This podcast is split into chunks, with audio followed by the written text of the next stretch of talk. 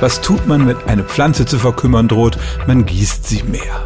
Und was machen die Menschen, um ihre Wohnung zu verschönern? Sie hängen noch ein Bild an die Wand, packen ein weiteres Kissen aufs Sofa. Das heißt, generell glauben wir, Dinge verbessern zu können, indem wir was dazufügen.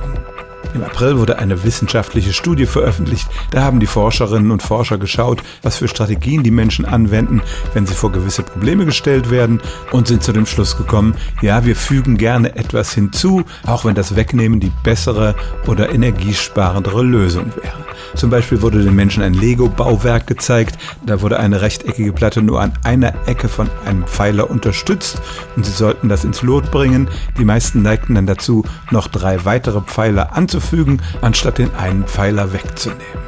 Ihr Fazit war, die Menschen suchen systematisch eher nach additiven Veränderungen statt nach subtraktiven. Und je mehr wir unter kognitivem Stress stehen, umso mehr tendieren wir zu diesem immer mehr, anstatt mal das weniger in Erwägung zu ziehen.